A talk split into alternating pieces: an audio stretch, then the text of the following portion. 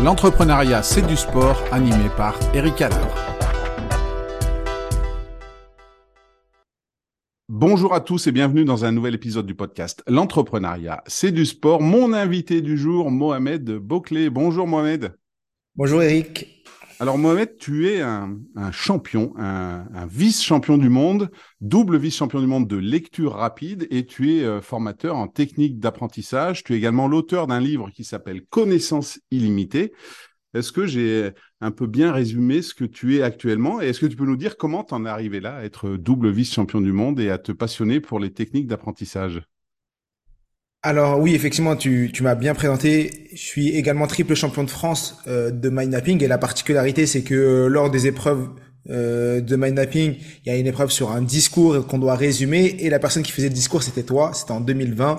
C'était juste à la sortie de du premier confinement. on faisait ça à distance. Donc, je suis également triple champion de France et je suis formateur effectivement. Et aujourd'hui, j'ai accompagné plus de 10 000 personnes euh, dans le domaine des techniques d'apprentissage où on les forme à, à, la lecture rapide, au mind mapping et euh, également aux techniques de, de, mémorisation. Et comment j'en suis arrivé là C'est une question. Alors, si je devais te faire la version longue, on y serait sur deux, trois heures. Et donc, je sais que c'est sur des petits épisodes. Donc, on va faire la version courte. Euh, moi, je suis pas du tout un lecteur. J'ai plutôt un profil scientifique. J'ai des grosses difficultés à l'école. J'ai redoublé à plusieurs reprises. Je devais aller en SECPA. Euh, après le bac, j'ai fait plein de petits boulots, je savais pas quoi faire de ma vie et j'ai repris les études. Et c'est à 30 ans, même à 29, à 29 ans et demi, que j'ai découvert les techniques d'apprentissage. Aujourd'hui, j'en ai 34. Euh, Suite à, un atelier de lecture rapide où je suis allé, où ma femme m'a inscrite, alors que moi je voulais pas y aller parce que pour moi je suis pas un lecteur. Je suis quand même allé et en arrivant à cet atelier, euh, je suis tombé amoureux de, de cette discipline. C'est surtout, je me suis rendu compte que ces outils étaient juste extraordinaires et je me suis dit mais pourquoi j'ai pas appris ça plus tôt? Pourquoi on m'a pas appris ça quand j'étais jeune, quand j'étais étudiant? Pourquoi euh, moi qui avais des grosses difficultés, qui galérais à la fois au travail, à la fois à l'école quand j'étais plus jeune, pourquoi on m'a pas appris ces outils? Donc j'ai commencé à me former, à les appliquer dans mon quotidien, à les appliquer dans mon travail, et ensuite je me suis dit avec des amis euh, et il y avait des championnats de France en 2019 à, à La Villette et on s'est dit et si on faisait une petite équipe et on allait au championnat de France? On y est allé comme ça, euh, moi, ça faisait six mois que j'avais découvert la lecture rapide. C'était, euh, on était une équipe de Montpellier, on, y est allé. Et arrivé à, ces championnats, je me suis dit, c'est incroyable ce que je viens de vivre. Je suis arrivé super loin, je crois, en lecture. J'étais arrivé euh, cinquantième, mais c'était la première fois que je finissais un livre de 50, de 400 pages en moins de deux heures. C'était un livre de 420 pages en moins de deux heures. Et je me suis dit, c'est bon, l'année prochaine, j'y retourne. J'y retourne et là je me prépare. Et là je vais faire comme un sportif, je vais me faire un programme d'entraînement, je vais euh, être rigoureux, je vais m'entraîner. Et c'est comme ça que je suis retourné en 2020. À cette période-là, j'ai pas eu de titre. Je suis retourné en 2021. C'est là que je suis devenu une première fois vice-champion du monde de lecture rapide. Et après 2022, j'ai ramené une équipe. Et 2023, j'y suis retourné avec une équipe et également moi en participant. Et je suis redevenu vice-champion du monde 2023. Euh, et par équipe également l'équipe qui est partie l'équipe connaissance illimitée est également arrivée vice-championne du monde par équipe. Et du coup, c'est un euh, peu le parcours un peu euh, de manière condensée. On pourrait, il y a plein de choses autour, mais pour la faire la version courte. C'est incroyable parce que tu, tu, nous, tu te présentes comme étant quelqu'un qui qui n'était pas un lecteur et aujourd'hui tu as un livre qui s'appelle Connaissance illimitée aux éditions Robert Laffont euh, qui, est, qui, est, qui est un véritable succès, hein, euh, qui, qui est très très bien noté sur les plateformes de, de vente en ligne, etc. C'est extraordinaire. C'est extra... Alors, je suis passé de non-lecteur à lecteur et à auteur. Mon livre aujourd'hui, bon, mon livre est sorti le 2 février 2023. Euh, à date, euh, aujourd'hui, on est au, moment où on tourne l'épisode, on est le 24 mai, on est à 28 500 livres vendus en trois mois et demi. Euh, et, normalement, l'objectif qu'on se donne, bah, j'aimerais bien être à 30 000 pour les quatre mois. Euh, pour les quatre mois, ce serait, ce serait top. Et eh de ben, dire être à 30 000. Tu auras, euh, un, un, livre de plus, puisqu'en fait, ce que je vais faire, c'est que pour euh, ceux qui euh, commenteront sur LinkedIn la présentation de cet épisode, ben, j'offrirai, j'offrirai ton livre. Donc, je tirerai au sort parmi ceux qui like et qui commentent. Donc voilà, je, je, participerai. J'ai déjà participé puisque j'ai déjà pris ton livre plusieurs fois. je vais le faire. Voilà, donc on se rapprochera des 30 000 et on, on verra l'objectif s'il est atteint. Tu nous diras ça. Exactement. Et le livre, la particularité de ce livre, et c'est parce que c'est un livre d'un non-lecteur pour les non-lecteurs. En vrai, il est très simple. Je sais mm. pas, bah, tant qu'il a lu, euh, moi, je suis, je prétends pas que je réinvente la roue et les choses existent. Les livres de Tony Buzan existent, de Richaudot et d'autres qui sont là depuis longtemps. Et mais moi, l'objectif quand j'ai écrit ce livre, j'ai voulu faire un livre simple, applicable pour tous et que les gens quand ils le lisent puissent dire ok, ça m'a apporté, je peux appliquer ce que je viens de lire et je peux également me transformer et avancer. C'est comme ça que je l'ai écrit. Et comme moi, je suis pas un lecteur, j'ai pas voulu rentrer dans des trucs très complexes. Je suis resté toujours dans des choses assez simple, compréhensible pour tous et pour que les gens se disent waouh, je découvre quelque chose, je vais passer à l'action et euh, je vais euh, me transformer. Mmh. Et tu vois, c'est exactement. J'ai écrit aussi un livre, alors qu'il n'y a pas eu le même succès que toi, qui s'appelle Devenez votre propre champion, et j'ai eu exactement la même démarche. Un mmh. livre, un livre où euh, bah, ça reste accessible et puis et que les gens veuillent lire. Et, je suis très impatient de découvrir la suite de l'épisode parce que on va parler de sport, on va parler d'entrepreneuriat, et j'ai toujours dit moi que les sportifs qui réussissent, il faut avoir aussi non seulement un corps euh, qui est poussé aux limites du physique, mais une tête bien faite. Et je pense que voilà, toi, tu es la partie tête bien faite, et, je pense que ça peut aider. Et j'ai hâte, euh, j'ai hâte de voir ce que tu vas pouvoir nous dire. Donc, euh, voilà, ce qui est particulier, c'est que je connais pas les questions, donc ça va être, c'est du live, c'est du direct. Et eh ben, eh ben voilà, ça sera spontané et euh, il y en a, il y en a plusieurs. Il y en a qui me demandent les questions avant, il y en a d'autres qui veulent juste découvrir. Et eh ben du coup, la première question, Mohamed, elle est très simple. On parle de sport et euh, dans quel sport tu aurais aimé être un champion?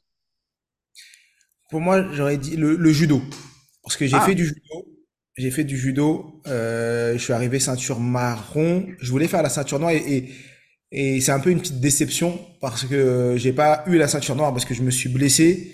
Et entre guillemets, je suis arrivé à la ceinture marron à l'adolescence. À ce moment-là, c'est l'adolescence, tu fais plein de choses, tu vas plus aux entraînements. Euh, j'étais au moment où on devait commencer à préparer les katas et tout. Euh, j'étais beaucoup moins rigoureux. C'était cette période un peu euh, compliquée. Ensuite, à 25 ans, je me suis, non, à 23 ans, je me suis dit, ah, faudrait que je reprenne. Je me suis fait les ligaments croisés au moment où j'ai repris et j'ai laissé comme ça donc j'ai jamais été ceinture noire. Je suis toujours arrivé euh, je suis arrivé ceinture marron. Et pourquoi être champion dans cette discipline? Parce que dans cette discipline t'as as plein de choses. T'as le respect de, de l'adversaire t'as la persévérance un sport individuel. Mais à la fois faut avoir un c'est à dire que lors du, du combat il y a beaucoup de choses qui se passent dans la tête il y a beaucoup d'entraînement il y a beaucoup de préparation. Euh, ben là Teddy Riner est redevenu euh, champion du monde après six ans euh, sans participer au championnat du monde et il l'a dit, euh, vraiment, faut tout se passe dans la tête. C'est-à-dire que mmh. tu peux avoir le corps, mais si mentalement t'es pas là, euh, ça, ça, ça, passe pas. Donc effectivement, il y a, ce travail-là, il y a le dépassement de soi. Et comme dans tous les sports, je pense qu'il y a beaucoup de rigueur. Il y a beaucoup de rigueur et d'entraînement. Et mmh. c'est ce que, quand j'ai voulu faire les championnats euh, de lecture rapide, Aujourd'hui, je suis champion en lecture, même si je suis pas champion du monde, mais je suis vice-champion du monde. C'est un peu ce que j'ai utilisé en me disant, faut être rigoureux, faut être persévérant, faut avoir une routine de sportif de haut niveau. Et c'est ces choses-là que j'ai utilisées dans le sport du cerveau qui m'ont permis d'arriver où j'en suis aujourd'hui. Et du coup, euh, tu, parlais de cette rigueur que tu n'as pas eue peut-être pour avoir un certain, une certaine période de ta vie pour la ceinture noire. Également, tu disais post-bac, tu savais pas trop quoi faire. Est-ce qu'aujourd'hui, le fait d'avoir appris euh, toutes ces techniques, ces connaissances. Es, dans ton entreprise aujourd'hui, tu as euh, de, de, formation. Est-ce que tu, du coup, tu as appris cette rigueur? Est-ce que tu es beaucoup plus rigoureux? Oui, oui, je suis beaucoup plus rigoureux et je mets beaucoup plus de routines en place. C'est-à-dire qu'aujourd'hui, j'ai des moments, des, des routines que j'ai mis en place pour préparer mon cerveau et me dire, je dois faire ça à tel moment. Exemple, euh, quand j'étais encore salarié et que je me suis préparé pour les championnats du monde de lecture rapide et même de mind mapping, ce que je faisais, c'est que je me réveillais tous les matins à 5 heures du matin, que je faisais mon livre le matin, mon mind mapping le matin et ensuite euh, à 7h30, c'est là que j'allais au travail. Donc ma journée, elle avait été faite. Quoi qu'il se passe dans la journée, ce qui était mon objectif principal, c'était de me préparer pour les championnats, ça avait été fait. J'avais fait mes deux heures d'entraînement euh, pour moi le matin tôt et c'est la première chose que que, euh, que j'avais fait. Aujourd'hui dans mon quotidien d'entrepreneur, je commence toujours ma journée par le caillou le plus important. Je prends, je fais le gros caillou. Si ça c'est fait, euh, ben, c'est le principe de la priorité des priorités. S'il y avait qu'une seule chose que je devais faire aujourd'hui, pas 10, pas 15, si ma journée devait s'arrêter à 10 heures et que je devais faire la chose la plus importante, qu'est-ce que je ferais? Et donc je commence par ça et après je vais faire le reste. Comme ça, au moins, j'ai fait le plus important. Et le plus important, ça peut être déléguer, ça peut être euh, faire des actions. Cette chose, peut-être que c'est pas à moi de les faire, c'est peut-être à quelqu'un d'autre de les faire. Mais au moins, j'ai mis l'énergie, j'ai fait euh, lancer le truc, et après, je peux euh, m'occuper à faire d'autres choses. Mmh. C'est un peu, j'ai un peu cette méthode, moi. C'est les MIT, comme on dit, les Most Important Tasks. J'en ai trois par jour également. Que, et le soir, je me couche pas tant que je les ai pas faites. Hein, et ça dure depuis un moment. C'est un peu ton principe. Et, euh, et tu, tu, disais que tu te lèves à, à 5 heures. J'ai vu plusieurs photos de toi où tu as le livre Miracle Morning euh, en, main. C'est quelque chose que tu t'appliques encore aujourd'hui, même si tu n'es plus dans une phase euh, championnat du monde, etc. Alors, ce que je fais maintenant, c'est que je fais des séances de sport tous les euh, quatre fois par semaine, le matin, de 7 à 8 avec un coach. Et donc, j'ai fait exprès de le mettre le matin tôt, ce qui m'oblige à me réveiller beaucoup plus tôt. C'est-à-dire que moi, tous les matins, je dois me réveiller avant 6 heures pour être à 7 heures et faire euh, ma, parce que ma séance de sport et, ce que j'ai fait, pourquoi j'ai mis ma séance aussitôt? Parce que le sport pour moi c'est important pour le cerveau quand tu es entrepreneur, euh, quand, même pour les sports du cerveau, il faut être bien dans sa peau. Et ce qui se passe, c'est que quand tu commences ta journée, tu es pris par plein de choses. Tu fais, voilà, tu as ton travail, tes réunions. Le soir, moi j'ai deux enfants, à partir de 17h, je, consacre ce temps pour mes enfants. Et donc, quand je faisais du sport à différents moments de la journée, je me rendais compte que des fois, je sautais des séances. Je me disais, ah là, je peux pas. Donc, je me suis dit quoi? Ok, quel est le meilleur moyen d'être rigoureux? C'est d'être accompagné. Donc, j'ai pris un coach. Et ensuite, quel est le meilleur moment dans la journée? Et j'en suis sûr que personne peut me déranger et que quoi qu'il se passe, je dirais, c'est le matin tôt. Donc, cette rigueur, je la fais. Je me réveille toujours les matins très tôt. Je fais ma séance de, bah, exemple, ce matin, euh, je l'ai faite euh, de 7 à 8 heures. Comme ça, quand j'arrive, euh, je peux faire ma journée. Donc, oui, je me réveille toujours aussitôt. Est-ce que j'ai, j'ai pas la même routine qu'avant? Et ça, c'est, c'est important de se dire. Et quand je dis aux gens, bah, J'utilise pas forcément toujours le mot miracle morning, c'est juste réveille-toi plus tôt pour faire ton objectif, parce que dans le miracle morning, tu as une routine, tu as à lire 5 minutes, 5 minutes de visualisation et autres. C'est pas forcément ça, c'est surtout se dire, tu as un objectif, tu as un truc important pour toi. Exemple là pour le c'est le sport, ça peut être la lecture, ça peut être l'apprentissage d'une langue, ça peut être le passage du permis, ça peut être tout et plein de choses. Hein. Te dire OK, je vais placer mes rendez-vous dans ma semaine avec moi-même. Et si je trouve pas, bah, je les mets plutôt le matin. Au mm. moment où tout le monde est en train de dormir et la seule, la seule chose qui va te bloquer, c'est toi et ton réveil. Donc, va dormir tôt. Comme ça, le soir où t'as rien à faire, où tu regardes la télé, t'es sur Netflix ou autre, où tu procrastines parce que t'es fatigué et que t'es pas efficient, bah, va dormir tôt. Comme ça, tu te réveilles plus tôt. Et là, pendant ce créneau où tout le monde est en train de dormir, toi, tu fais ce qui est le plus important. Et quand les gens se réveillent, tu peux faire ta journée, tu peux t'occuper de tes enfants et autres, mais au moins tu auras fait ce qui était le plus important pour toi. Et c'est vrai que euh, moi, je suis un adepte aussi du lever tôt. Et euh, par exemple, quand je suis à, gérer des mails, à écrire, j'aime bien écrire tout ça, bah, tu n'as pas d'interruption. Tu personne qui t'envoie un mail à 6h30 du matin, tu personne qui t'appelle, qui vient taper à ta porte de bureau, etc. Et c'est vrai que pour le sport, c'est pareil. Et j'aime bien cette image de se dire, bah voilà, oui, j'ai une séance de sport à faire et je, on se rend tous compte que quand on se dit bah on l'a fait à midi, bah à midi on a quelque chose, on se dit après le boulot puis finalement bah le boulot c'était pas 17 heures, c'est 19 heures, puis quand on a mmh. bossé 10 12 heures, bah on n'a plus d'énergie et c'est vrai que le faire le matin bah c'est c'est c'est voilà, c'est c'est mettre en place une méthode qui te permet d'atteindre tes objectifs quels qu'ils soient, que ce soit devenir champion de lecture rapide, faire du sport ou passer le permis comme tu l'as dit. Moi, j'avais commencé euh, à faire du sport parce que l'année dernière en en septembre, j'ai fait l'ascension du Mont Blanc. Mmh et ben j'avais besoin d'un coach euh, pour me préparer. Donc j'avais déjà le, coach. Après j'ai rajouté les noms, plusieurs séances pour euh, faire cette préparation. Et après l'ascension du Mont Blanc, j'ai continué à garder ce rythme euh, parce que j'estime que c'est très important de faire du sport. Et moi j'ai des petits problèmes de santé, j'ai du diabète depuis très très très longtemps. Et le, le sport c'est super important quand tu as des, ce type de maladie pour pour être bien intérieurement. Donc euh, le tout fait que c'est pour ça que j'ai mis ce, caillou-là qui est pour moi important très tôt le matin. Comme ça, je sais que je l'ai fait, j'ai pas d'excuses et après je peux faire tout le reste. Mm. Du coup, on a, on a parlé pas mal de sport, de sportifs, tu as cité Teddy Riner, mais est-ce qu'il y a un, champion ou une championne qui t'a inspiré ou qui aujourd'hui t'inspire soit par euh, ses performances, soit par la manière qu'il est dans, dans, son quotidien, dans ce qu'il dégage, dans, dans ce qu'il inspire? Euh, Ouais, bah il y en a plein. Après, je vais pas peut-être que les, noms que je vais donner euh, sont euh, sont très connus et qu'on voit tout le temps. Bah, un Cristiano Ronaldo, un Messi ou un ou un Nadal sur des sports, bah, deux sur le foot et un sur euh, le tennis. Bah, c'est des personnes qui ont un talent, mais surtout ils ont beaucoup d'entraînement et ils sont les premiers à arriver à l'entraînement, les derniers à partir, ils sont là, ils se donnent à 1000%. Et c'est pas parce que tu as un talent Parce que on pourrait dire que Messi ou Nadal, c'est bon, ils sont très forts et c'est pour ça qu'ils sont là et qu'ils gagnent tous les jours facilement. Non, ils sont là, c'est parce que effectivement, ils ont du talent, mais ce talent-là, il ne sert à rien si t'es pas rigoureux, si tu t'entraînes pas régulièrement, si t'es pas tous les jours à l'entraînement, si t'as pas une bonne hygiène de vie. Quand tu vois Cristiano Ronaldo, l'hygiène de vie qu'il a, avec toute la richesse, la, la célébrité, tu pourrais dire que beaucoup de gens ont craqué et on le voit dans le foot quand tu vois euh, tu vois Neymar et ce qu'il aurait pu être ou un ou un Ben Arfa ce qu'il aurait pu être. Alors euh, et la carrière qu'ils ont par rapport à un euh, exemple Benzema et, et Ben Arfa ils étaient au même niveau au même au, même moment. Et il y en a un il a eu une carrière et l'autre une autre. Pourquoi? Parce qu'il y en a un qui a été beaucoup plus persévérant beaucoup plus rigoureux une meilleure hygiène de vie et l'autre qui euh, s'est euh, basé sur ses acquis. Et dans l'entrepreneuriat, parce qu'il y a beaucoup d'entrepreneurs qui nous écoutent, c'est la même chose.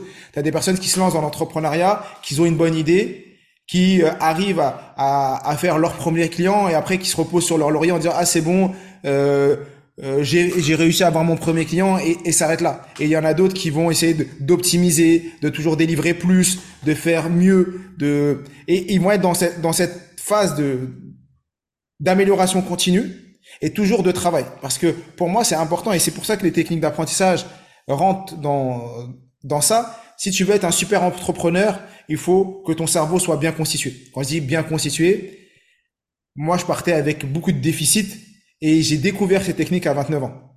Hmm. J'utilise dans mon quotidien. Et quand je dis bien constitué, c'est surtout bien rempli. Et bien rempli, c'est, ça passe par la lecture, par l'écoute active, pas juste de l'écoute pas juste mettre un podcast, c'est de l'écoute active, c'est la mise en application, c'est le partage, toutes ces choses-là qui nous font progresser. Et pour moi, ce qui est très très important, c'est la mise en application.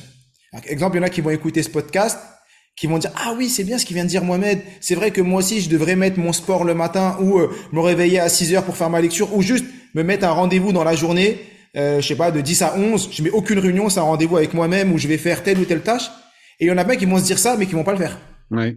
Ils vont dire, OK, ouais, c'est intéressant, je devrais faire ça, et ils vont jamais le faire. Et il y a d'autres qui vont écouter et qui vont le mettre en application. Et pour moi, quand tu écoutes, que tu appliques, tu ne peux que avoir des résultats après. Hmm.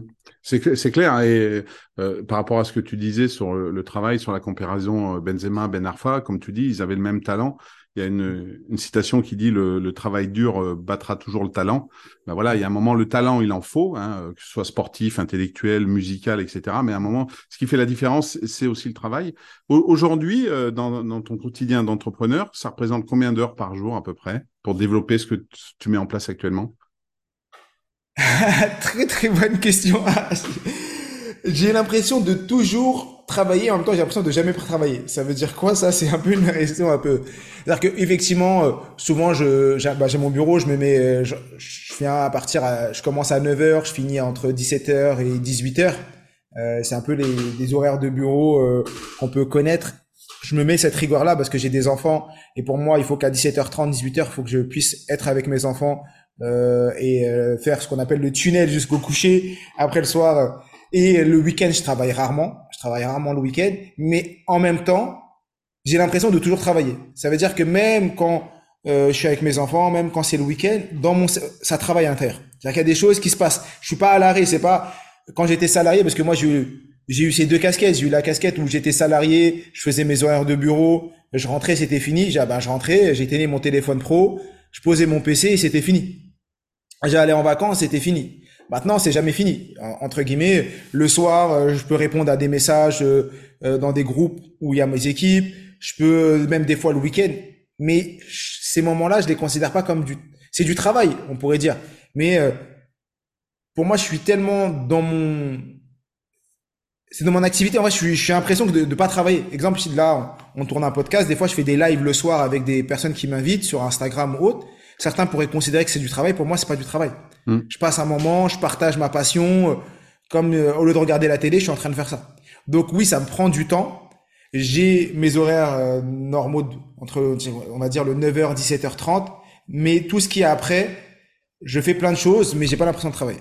Hmm. J'ai un peu la même démarche parce que je suis, je suis aussi, euh, j'ai aussi des formations, tout ça sur la motivation, bah, la gestion d'objectifs, etc. Et des fois, bah, je peux voir un film et puis euh, il y a une réplique qui me qui me qui m'intéresse et je dis tiens ça je pourrais m'en servir pour expliquer euh, telle situation.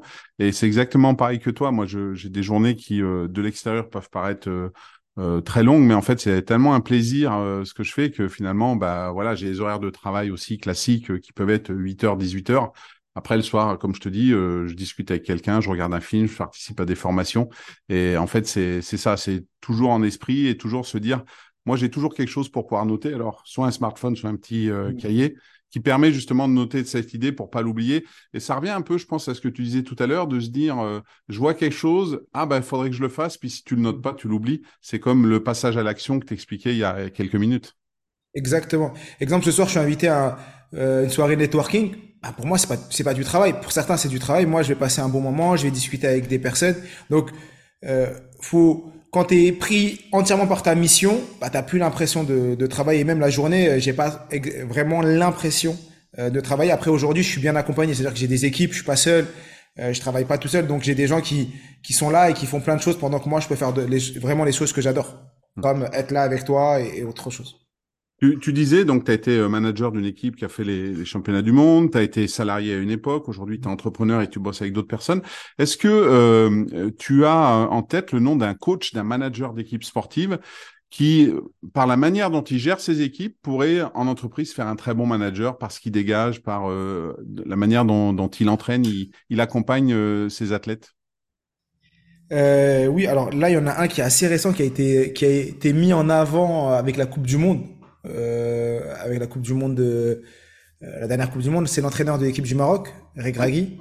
Euh, franchement, il a, pour moi, le bon il a le positionnement du de l'entraîneur, coach, mentor. Ouais, il a toutes ces casquettes là parce que pour moi, un, bon manager, c'est pas juste euh, euh, c'est manager, mais c'est également être en position de mentor, être en position de coach et euh, inspirer les personnes qui sont euh, qu'on manage et c'est exactement euh, ce qu'on a pu percevoir de lui euh, lors de, de, de cette Coupe du Monde parce qu'il a pris une équipe qui était sur le papier très très loin de, de pouvoir euh, arriver où elle est arrivée. Elle est quand même arrivée en demi-finale et elle a fait mal à beaucoup beaucoup d'équipes. Et quand on regarde sur le papier, que ce soit les joueurs et autres, il y a eu une grosse partie mentale parce qu'il a réussi à faire croire à chacun des personnes, à chacune des personnes qui étaient là, qu'ils étaient les meilleurs et qu'ils pouvaient réussir. Même si c'était le cas. Et il, leur a permis de se dépasser et ils avaient, c'est, moi, c'est ce que je vois aussi dans mon équipe, au, dans le travail et euh, ce que j'essaye de dégager, c'est que la mission est plus grande que notre propre personne.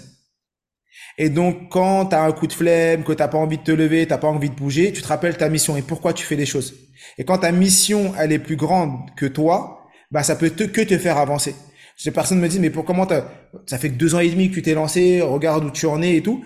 Moi j'ai pas l'impression, moi j'ai l'impression ça, ça fait 20 ans que je fais ça, alors que ça fait que deux ans et demi, mais en même temps j'ai tellement besoin et envie que les gens alors j'ai tellement souffert dans ma scolarité, dans mon passé, en me disant que j'étais bête, pas intelligent, que je pouvais pas y arriver, que c'était pas fait pour moi, et que j'avais toutes ces croyances là que quand j'ai découvert ces outils, je me suis dit, il y a tellement de personnes qui doivent vivre la même chose que moi, mais dans toutes les choses de leur vie. Ça peut être entrepreneur, ça peut être étudiant, ça peut être salarié, ça peut être dans la vie euh, euh, sentimentale, en tant que parent et autres. Je me suis dit, bah, faut que je leur montre que non, c'est possible quand tu sais utiliser ce que tu dans ton cerveau. Et donc, ma mission, elle est plus grande que qui je suis, et donc ça me pousse à faire plus de choses, à m'entourer, à prendre des risques et autres. Et ben, c'est ce qui s'est passé là-bas en Coupe du Monde. Les, les joueurs, ils ont ils ont jamais aussi bien joué que pendant ces matchs-là. Parce qu'ils étaient pas seuls, parce qu'ils avaient dix avait personnes autour d'eux qui jouaient leur meilleur football. Et ils étaient là pour se dépasser. On a vu, je pense que t'as as dû regarder un peu la Coupe du Monde, je sais pas si tu l'as regardé, mais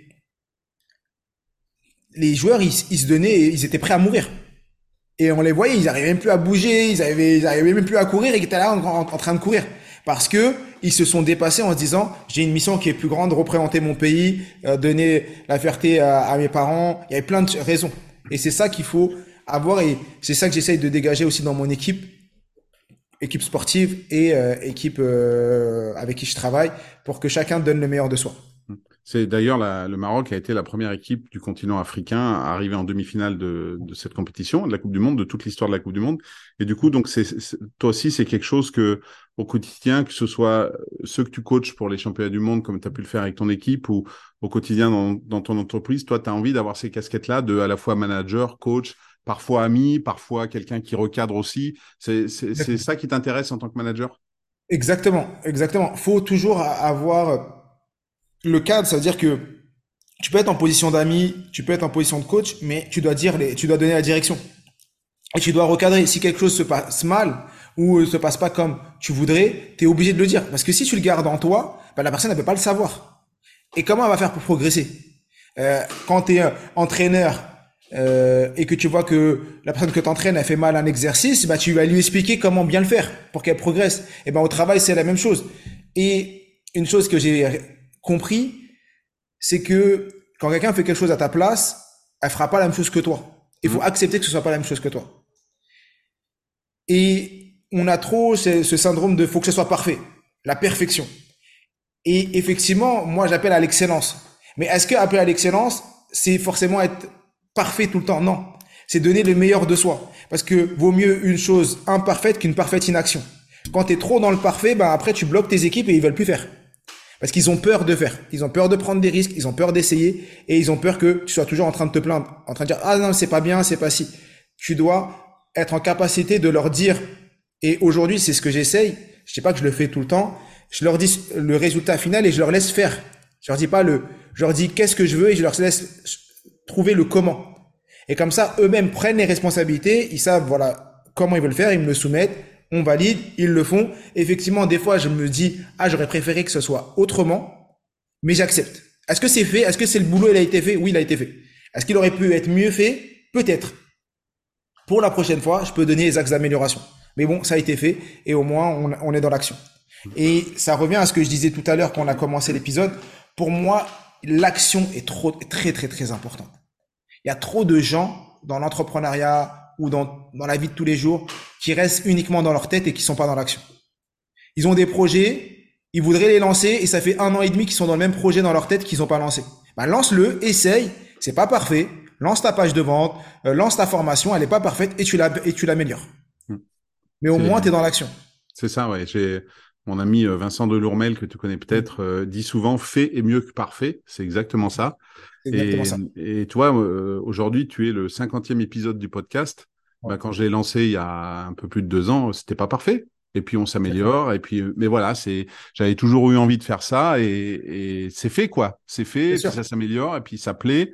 Euh, et je trouve ça fantastique. Et du coup, dans, dans toutes les qualités, dans toutes les qualités que tu as mentionnées pour être un bon manager, est-ce qu'il y en a une que tu associes aux sportifs de haut niveau que tu n'as pas, mais que tu aimerais avoir? Très bonne question une des qualités que les sportifs de haut niveau ont et que, j'aimerais avoir. que tu et que, pas, et que tu dis, ah, si j'avais ça, ouais. Euh, et, tu vois, on parle de questions, c'est la quatrième et dernière question, tu vois, donc on les a passées comme ça. Donc, euh, ok, il faut que je réfléchisse. Ah, il y en a tellement. Euh, il y a. Y a des choses que j'ai, mais pas entièrement. Mais exemple, avoir un mental d'acier. Je pense qu'un bon manager, un sportif de haut niveau a ça. Un bon manager doit avoir ça. Et je sais que moi, c'est un truc sur lequel je dois travailler. Mm-hmm. C'est quelque chose euh, qu'il faudrait que, que je travaille encore plus, même si on a l'impression de l'extérieur que euh, j'ai super confiance en moi, que j'ai un mental d'acier et autres. C'est pas forcément le cas et c'est un sujet sur lequel je dois travailler et ça c'est super important. Et je travaille, je travaille toujours. Il y a, euh, bah, il y a un des points pour moi sur lesquels je travaille, c'est que je suis jamais satisfait de moi. D'accord. C'est-à-dire que je, euh, tu, au début de l'épisode, je t'ai dit, bah, on a fait 28 000, euh, on a vendu 28 000 livres. Mais pour moi, je me dis, non, mais on aurait pu faire plus. Alors que pour beaucoup, c'est juste extraordinaire. Et dans plein de choses de ma vie, c'est-à-dire que j'ai deux choses, j'ai un combat euh, que je mène entre moi et moi, entre le Mohamed qui dit, c'est déjà bien, exemple, je disais l'excellence, euh, accepter que ses équipes fassent pas quelque chose de parfait, et l'autre qui dit, non, mais, euh, si tu étais le numéro un, qu'est-ce que ferait le numéro un? Si tu étais numéro un, c'est quoi son comportement? Si tu avais et souvent je, je visualise l'étape que j'ai envie d'atteindre et de me dire si j'étais déjà à ce niveau-là, comment cette personne fonctionnerait? Si tu étais chef d'une entreprise qui a 100 salariés et qui euh, impacte tant de personnes euh, dans, dans le monde, comment tu fonctionnerais? Est-ce que c'est toi qui ferais encore les formations? Est-ce que c'est toi qui répondrais encore aux mails Est-ce que c'est toi qui ferais ça? Non, moi je suis en train de faire telle, telle, telle, telle chose. Et donc c'est ça que je mets dans mon plan d'action pour arriver à ce niveau-là, même si je l'ai pas encore. Et je pense qu'un sportif de haut niveau, euh, donc par rapport, quand je, dis ça, je reviens à, je suis jamais, euh, je suis pas toujours satisfait de moi et même très rarement. Et je pense qu'un sportif de haut niveau, il doit avoir les deux, c'est-à-dire il doit à la fois ne pas être assez satisfait pour continuer à se dépasser, mais à la fois se dire ouais c'est déjà bien pour euh, pour pas être euh, en dépression, tu vois, je, je pense. Et donc c'est c'est ce travail là qu'il faut que qu'il faut que je continue à avoir et, et que sur lequel je continue à travailler. Et si, si on prend la comparaison entre toi, ta compétition de lecture rapide et, et le sport, imaginons un athlète qui est médaille d'argent aux aux Jeux Olympiques, toi tu es vice-champion du monde, est-ce mmh. que tu penses qu'un athlète qui est champion olympique se dit bah, bah je suis satisfait parce que quelque part il y a rien de mieux. Toi si si euh, tu étais devenu champion du monde, euh, et du coup ben tu peux l'être une deuxième fois, mais tu peux pas être mieux quelque part. Mmh. Est-ce que tu crois que ça ça t'aurait changé quelque part? Est-ce que ton approche de la compétition ou? Moi, moi je suis content d'être numéro 2. Mais vraiment, je suis content d'être devenu vice-champion du monde et pas champion du monde parce que déjà, ça m'a poussé à revenir en 2023. Ce que peut-être j'aurais pas fait parce que je me serais dit, bah, c'est bon, t'es déjà champion, t'as eu ton titre et, je serais pas revenu. Et donc ça, c'est une chose. Deuxièmement, deuxièmement, ça, ça te met les pieds sur terre et ça te permet de te dire, non, bah non, t'es pas, t'as, pas, t'as pas, t'es pas arrivé. T'es pas arrivé. Donc il y a encore des choses, tu dois progresser, tu dois lire. Et ça, c'est très bien. Et aujourd'hui, euh, j'accompagne plein de gens, je fais ma vie et j'ai jamais dit que j'étais champion du monde, j'ai toujours dit que j'étais vice-champion du monde et c'est pas parce que tu es vice-champion du monde, tu numéro 2 que dans l'enseignement ou dans une autre casquette de ta vie, t'es pas bon. Tu peux être très bon euh, formateur et en, même euh, sans avoir de titre, sans avoir de titre. Et pour revenir à ta question, euh, le fait d'être euh, de pas être champion, bah, ça m'a poussé à continuer à m'entraîner et à revenir deux ans après. Euh, et ça, je trouve ça super cool. Et ça, ça te permet, si j'avais été champion, peut-être que je me serais dit, bah, c'est bon, t'es champion. Euh, soit tu vas chercher à, à, à, empiler les titres en disant, je suis champion une fois, deux fois, trois fois, cinq fois, dix fois. Il euh, y en a qui aiment bien ça et, et peut-être. Soit tu mets ton énergie ailleurs et, tu vas euh, avoir d'autres défis. Donc moi, quand je suis arrivé vice-champion du monde, pour moi, j'avais j'ai dit, bah, c'est bon, c'est fait. J'ai cherché d'autres défis, donc le livre, l'enseignement. Et bon, quand même, un peu dans un coin de ma tête, je me suis dit, bah, il faudrait que tu y retournes quand même. Il faudrait que tu y retournes pour voir. Donc, ça m'a poussé à m'entraîner encore, y retourner. Et une de mes fiertés, c'est qu'une de mes élèves en mind mapping, cette année, en 2023, est devenue euh, triple championne du monde. Et ça, pour moi, c'est même plus grande fierté que, que celle que moi j'ai eue en étant, en ayant gagné. J'ai même, en ayant gagné, j'ai même un enfant de 11 ans qui en 2022 est devenu champion du monde. Donc je me dis, ok, t'es pas arrivé champion, mais tu as des élèves qui l'ont fait, donc euh, c'est encore plus beau. Et, du coup, est-ce que est-ce qu'on va revoir euh, Mohamed au championnat du monde pour finalement devenir champion du monde ou t'es pas je sais, non, euh, à date, je dirais non, mais je sais pas ce que ce que l'avenir me réserve. C'est-à-dire qu'aujourd'hui, j'ai mis ça de côté parce que je suis revenu et je me suis dit peut-être que ben, peut-être que je je dois pas être champion et que déjà vice-champion du monde c'est très bien. Même si dans ma tête je suis champion à ma manière, c'est-à-dire champion du monde, mais je suis champion à ma manière. Donc dans un coin de ma tête c'est ça, dans un autre peut-être qu'en 2024, quand janvier, février va comme arriver et qu'on va être à trois mois des championnats, je vais me dire allez euh, euh, pourquoi pas relance-toi dans l'entraînement. Je sais pas. Après on a plein, j'ai plein de projets au sein de ma structure euh, et qui, qui prennent énormément de temps. Et donc, euh, il faut quand même, euh, j'essaie toujours d'être à 100% dans ce que je fais. Donc, euh, si je suis pas à 100%, ça va être compliqué. Et du coup, ben, pour conclure, c'est quoi alors les projets qui arrivent dans ta structure? De, quoi peux-tu nous parler pour les semaines et les mois qui viennent? Un deuxième livre D'autres choses qui, qui, Ouais, il y a, y, a, y a, un projet de livre. Alors, le, projet de livre, on n'y est pas encore, mais oui, c'est dans un coin de ma tête. Donc, on, on a, j'ai l'objectif d'en faire un deuxième.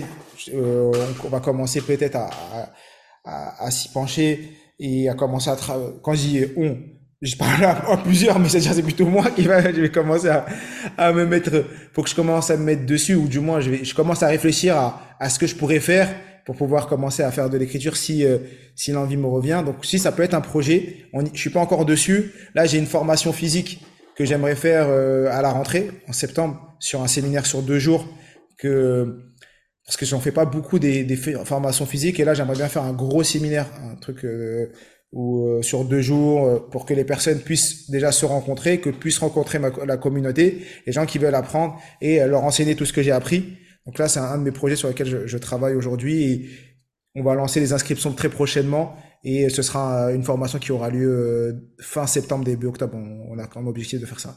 Et puis récemment, tu as fait aussi un super gros challenge avec des oui. invités prestigieux. C'était fantastique. J'ai été inscrit à ce challenge, j'ai suivi ce challenge. Ah ouais, je savais pas que tu faisais. Oui, je suis incognito, je regarde un peu mes invités. Donc, euh, il y avait Anthony oui. Bourbon, il y avait euh, Philippe Croison. Euh... Oui, oui, j'ai fait un challenge, euh, c'était juste extraordinaire. J'ai et, et j'ai encore des séquelles de ce challenge. J'en ai, euh, c'était début mai. J'ai encore des séquelles physiques, c'est-à-dire c'était très très fatigant parce que on a eu euh, pendant cinq jours, donc on a euh, eu euh, Philippe Croison, Anthony Bourbon, Alec Henry, on a eu bon, des, des, des, invités assez prestigieux. Et c'était tous les soirs une conférence qui était offerte. Et il y avait, le premier soir, on était 5000, 5, plus de 5000 personnes, même 6000, parce que dans une autre room, on a dû ouvrir un deuxième, une deuxième room, tellement il y avait de monde, on était plus de 6000 personnes en live. Après, on a en moyenne sur la totalité en cumulé, on a on a eu plus de 20 000 personnes qui sont même 25 000 personnes connectées sur la semaine. C'est juste euh, cumulé, c'est juste extraordinaire. Euh, qu'on compte tous les, les jours et l'objectif c'était de donner énormément de valeur aux personnes. Et un de mes, une des choses que je fais beaucoup, c'est je fais beaucoup beaucoup de contenu et je donne énormément de valeur surtout pour les gens qui qui n'ont pas les moyens, qui disent je peux pas, euh, je peux pas me former. Bah t'es là, t'apprends gratuitement. Et ceux qui veulent aller plus loin, à la fin je propose souvent ou régulièrement des choses qui sont payantes pour ceux qui veulent aller plus loin. Mais déjà, si la personne s'est inscrite au challenge, qu'elle a fait les cinq jours, qu'elle a assisté à toutes les conférences et qu'à la fin, elle n'a pas d'argent, elle n'a pas payé, elle peut pas prendre la formation pour aller plus loin, juste ces cinq jours, elle a une transformation. Juste ces cinq jours, ils sont Comment confirme. Alors c'est normal que tu m'aies pas vu parmi les 5000, hein, mais, euh, mais je confirme, je confirme que ces cinq jours ont été assez intenses. Il y a des, des soirées que j'ai. Anthony Bourbon, j'adore euh, le personnage, euh, Philippe Croison également. Et euh, ouais, c'est voilà, j'en ai découvert d'autres. Alec Henry, je connaissais pas, mais euh, voilà, donc c'était un beau challenge. Et comme tu le dis, alors après il y a voilà, il y a toute la partie gratuite. C'était ces cinq soirées. Puis après, ben tu l'expliques très bien pour ceux qui veulent aller plus loin. Ben il y a de l'accompagnement. Mais déjà les cinq jours, c'était c'était euh, riche de contenu et de, de, choses pour, pour se transformer en fait. Ouais, exactement, exactement. Nous, on avait un groupe Facebook. Euh, bah, toutes les personnes qui sont inscrites au challenge étaient sur le groupe. Euh, le soir, il y avait des actions à faire. Le groupe, je sais pas si tu étais dans le groupe Facebook, euh, tu as, mmh. pu y accéder, tu étais. Tout à fait. Mais les, les, les messages, c'était juste extraordinaire de voir. On avait fait une, on a fait une visualisation avec une mission où ils devaient à la fin prendre leurs feuilles, en mettre leurs croyances et les brûler. On a reçu des, des centaines et des centaines de vidéos de personnes qui étaient là qui s'étaient qui sont mis à l'action en action. Et des personnes qui m'ont dit à la fin Mohamed vraiment merci. J'ai pas les moyens j'aimerais euh, passer à l'étape d'après être accompagné par toi par tes équipes être formé à tes côtés. Et je sais que ça peut m'aider mais j'ai pas les moyens. Mais juste avoir vécu le fait d'avoir vécu ces cinq jours à vos côtés euh, d'avoir pu vivre euh, ces cinq jours apprendre d'écouter de ces personnes là déjà ça c'est super inspirant. Et je t'en remercie parce que je suis passé à l'action je suis passé à l'action à ma manière. C'est quelque chose que tu vas renouveler ces cinq jours, ce challenge? Oui, je pense que je vais le refaire, pas en 2023, mais euh, je pense le refaire en 2024. Là, 2023, je euh, c'est pas dans les plans, on l'a pas mis, on l'a pas, on l'a pas mis dans le plan d'action, on l'a pas mis dans le plan d'action. Mais ouais, j'aimerais bien le refaire en 2024. J'aimerais bien le refaire parce que c'était c'était un super succès euh, d'un point de vue humain et d'un point de vue impact euh, pour les gens qui ont assisté. Hmm.